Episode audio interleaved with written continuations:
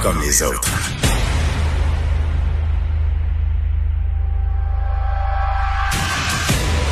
Minutieusement informé, technologiquement outillé, conscientisé aux problématiques de son époque. Philippe Vincent Foisy.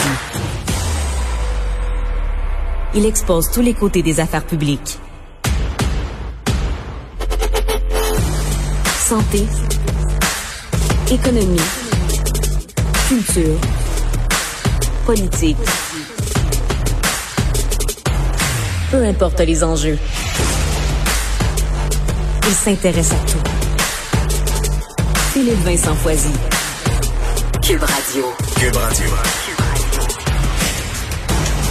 Bien content de vous retrouver en ce mercredi 18 août. Philippe Vincent Foisy avec vous pour les deux prochaines heures. Euh, Matin, euh, lendemain de veille en fait de l'annonce du gouvernement Legault sur la vaccination obligatoire qui va reprendre au cœur des débats politiques au cours des prochains jours. Je voudrais que c'est un matin aussi où euh, la réalité nous a un peu rattrapé. Hein. Le répit entre deux vagues de COVID a été vraiment de courte durée. La vague du variant Delta, elle arrive vite, puis ça va nous faire mal. On pensait peut-être qu'avec le vaccin, on s'en sauverait, mais finalement, ça va être encore un peu plus compliqué. Et d'ailleurs, Karl Marchand aux nouvelles, salut. Bonjour Philippe Vincent, ben oui. La vaccination obligatoire, euh, ça semble, politiquement du moins, avoir un certaine uniformité, unanimité. Par contre, dans le réseau, ça divise. Là. Ben oui, euh, il faut comprendre que les vacances sont finies, disait hier le ministre de la Santé, Christian Dubé. Donc, euh, la cloche a sonné. Et à compter du 1er octobre, les salariés qui côtoient des patients, tous les salariés qui côtoient des patients pendant plus de 15 minutes devront avoir reçu une deuxième dose. Sinon, ils ne pourront pas travailler. Mais euh, c'est bien reçu généralement dans le, dans le réseau parce qu'on a vu les ravages que la COVID a fait. Mais on comprend que c'est une décision qui est majeure de forcer des gens à se faire vacciner il y a là un certain malaise tout de même et certains s'attendent à ce que l'obligation ça ben, que ça ait des conséquences sur la main-d'œuvre. Il y a des gens qui vont refuser de se faire vacciner et ça va accentuer la pénurie de main-d'œuvre dans le réseau. Ouais. Il y a aussi les masques qui ont été annoncés pour le poste secondaire. On va regarder pour Ouais. le secondaire et le primaire. Est-ce qu'il va falloir aussi porter le masque assis en classe? Là, on le sait pour le moment, c'est en se promenant. C'est pas mal la prochaine étape là. Mais euh, ce qu'on- comprenait, c'est que ça se pourrait fort bien que ça Et arrive. François Legault avait dit, là, on avait prévu des assouplissements qu'on devra peut-être reporter dès, dès le moment où il avait dit ça il y a quelques semaines. là, on Ouais. que- Moi, j'étais un peu optimiste quand même. Mais a, il a suspendu sa tournée, Monsieur Legault, Oui. si j'ai bien vu. Donc Oui, oui. ça aussi, je veux pas être prophète de malheur, mais ça, ça sent pas, euh, ça sent pas bon. Mais en même temps, c'est peut-être juste un petit pied de nez aussi à Justin Trudeau. Hein, de Ah, dire, ben, voici aussi. comment ça fonctionne. C'est vrai, c'est vrai. Mais Quand on est un vrai premier ministre, on suspend des tournées puis on consulte avant de parler de vaccination Oui, obligatoire. évidemment, évidemment, mais là, bon. En tout cas, mais bref, tu sais, comme le, le citoyen, parce qu'évidemment, on, on est un peu tous égaux là-dedans. Ça, quand on voit ces choses-là arriver, tu te dis, OK, qu'est-ce qui s'en vient? Hmm. Ouais. Euh, parlons des talibans qui euh, entourent, selon plusieurs euh, médias, l'aéroport de Kaboul. Euh, par contre, il y a du monde qui se demande qu'est-ce qu'on peut faire? Est-ce que c'est fini? On n'a plus aucune poignée, aucun levier avec eux.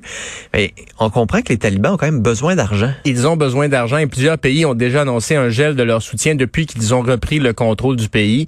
Euh, le Fonds monétaire international et la Banque mondiale restent silencieux, mais ils pourraient aussi devoir geler leur assistance au pays.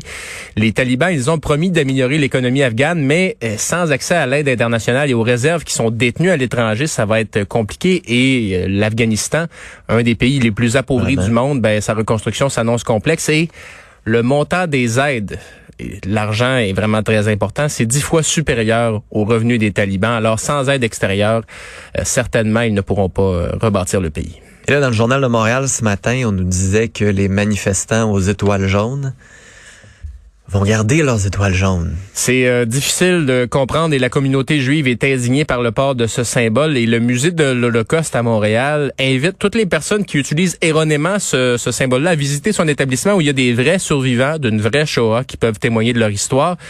Euh, c'est offensant, c'est presque haineux, a dit la porte-parole Sarah Fogg. Je sens que si les gens entendent un survivant de l'Holocauste expliquer pourquoi ce symbole était traumatisant pour eux, ils vont arrêter de l'utiliser.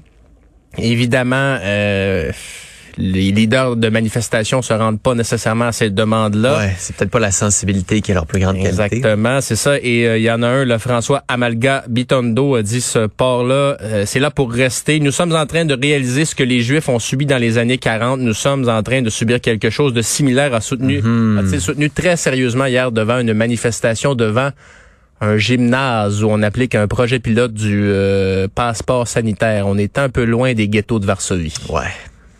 C'est assez fascinant de d'entendre ce discours-là. Ouais, ben c'est de la dissonance cognitive, hein. Et Ah puis ouais. il faut juste accepter ça, mais mon Dieu, ça n'a pas de bon, ça a pas de bon sens. Merci, Carl.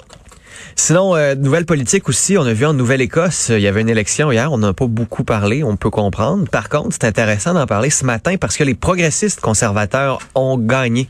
Ils ont battu les libéraux qui étaient le gouvernement sortant. Pourquoi je vous en parle? Parce que c'est la première fois depuis le début de la pandémie qu'il y a une élection dans une province et que le gouvernement est renversé. Donc, ça peut peut-être donner un peu de motivation à Aaron O'Toole qui a de la misère, lui, dans son élection fédérale. Ça veut pas dire que c'est gagné d'avance pour Justin Trudeau.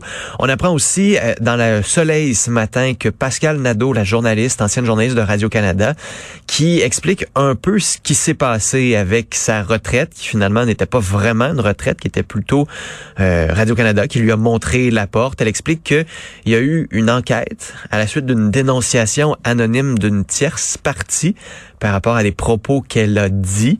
Par contre, euh, elle a eu très peu de nouvelles une fois que l'enquête a été réalisée. Deux paragraphes seulement qui disaient finalement qu'il n'y a pas eu d'harcèlement. Euh, Pascal Nadeau dit que finalement les dénonciations, c'est un ramassis d'allégations mensongères ou citées hors contexte. On nous dit qu'il y a un grief en ce moment qui a été déposé au syndicat et on pourrait avoir les détails supplémentaires.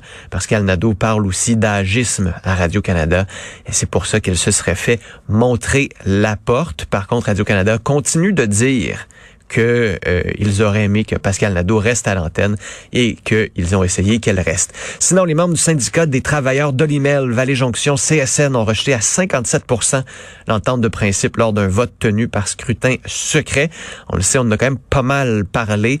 Euh, L'usine a cessé ses opérations depuis le 28 avril dernier en raison d'une grève générale illimitée. On a toujours de la misère avec les salaires, avec les horaires. Et il y a quand même une question qui se pose sur les ports. Qu'on va, que vous, que- qu'est-ce qu'on va faire avec les ports? Surtout que là, dans le sud du Québec, on annonce à nouveau une canicule. La santé de ces ports-là devront-ils être euthanasiés? Est-ce que on va gaspiller encore une fois de la nourriture? Donc, question qui demeure alors que la grève, elle, euh, on n'a toujours pas trouvé, euh, en fait, on est toujours devant une impasse.